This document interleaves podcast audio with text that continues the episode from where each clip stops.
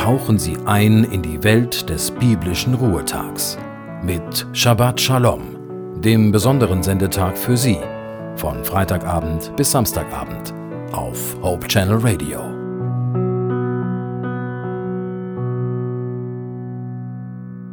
Darf ich Ihnen mal etwas sagen? Ich möchte mich bei Ihnen bedanken. Ich möchte mich bedanken, dass Sie Hope Channel Radio hören, dass Sie sich die Zeit nehmen und zuhören. Das ist keine Selbstverständlichkeit.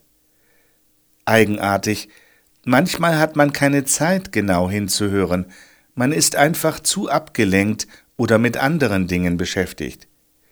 Manchmal aber hört man aus lautem Gemurmel oder Durcheinandergerede einzelne Stimmen heraus.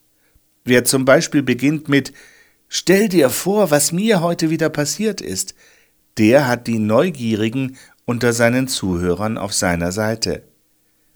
In der Paartherapie ist es auch beliebt, was geschehen ist, aus seiner individuellen Sicht zu schildern, ohne dass der Partner eingreifen darf. Er muss zuhören und erfährt so Dinge aus der Sicht der Partnerin, auf die er sonst im alltäglichen Leben nicht geachtet hätte. Von der Therapeutin Matzbur stammt der Satz Man beachte, dass nicht jeder, der die Meinung anderer hören möchte, auch eine andere Meinung hören will. Wir hören oft nur, was wir hören wollen. Gerne möchten wir unsere eigene Meinung bestätigt sehen. Natürlich bringt jeder sein individuelles Vorverständnis mit, aber speziell im Gottesdienst sollten wir uns bewusst machen, dass wir Hörende sind und dass Gott uns etwas sagen möchte, was uns in unserem Leben weiterhilft. Für mich ist es faszinierend, wie bestimmte altvertraute Bibeltexte auf einmal in einem neuen Licht, in einem neuen Zusammenhang deutlich werden. Auf einmal erschließt sich mir eine Sichtweise, die mir vorher verborgen geblieben war.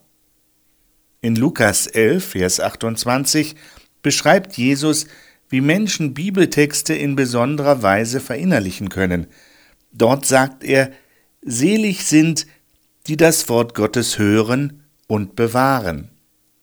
Dieses Bewahren beschreibt das in sich Aufnehmen des Gedankens oder der Lebensweise. Die Hoffnung für alle spricht an dieser Stelle von Menschen, die Gottes Botschaft hören und danach leben.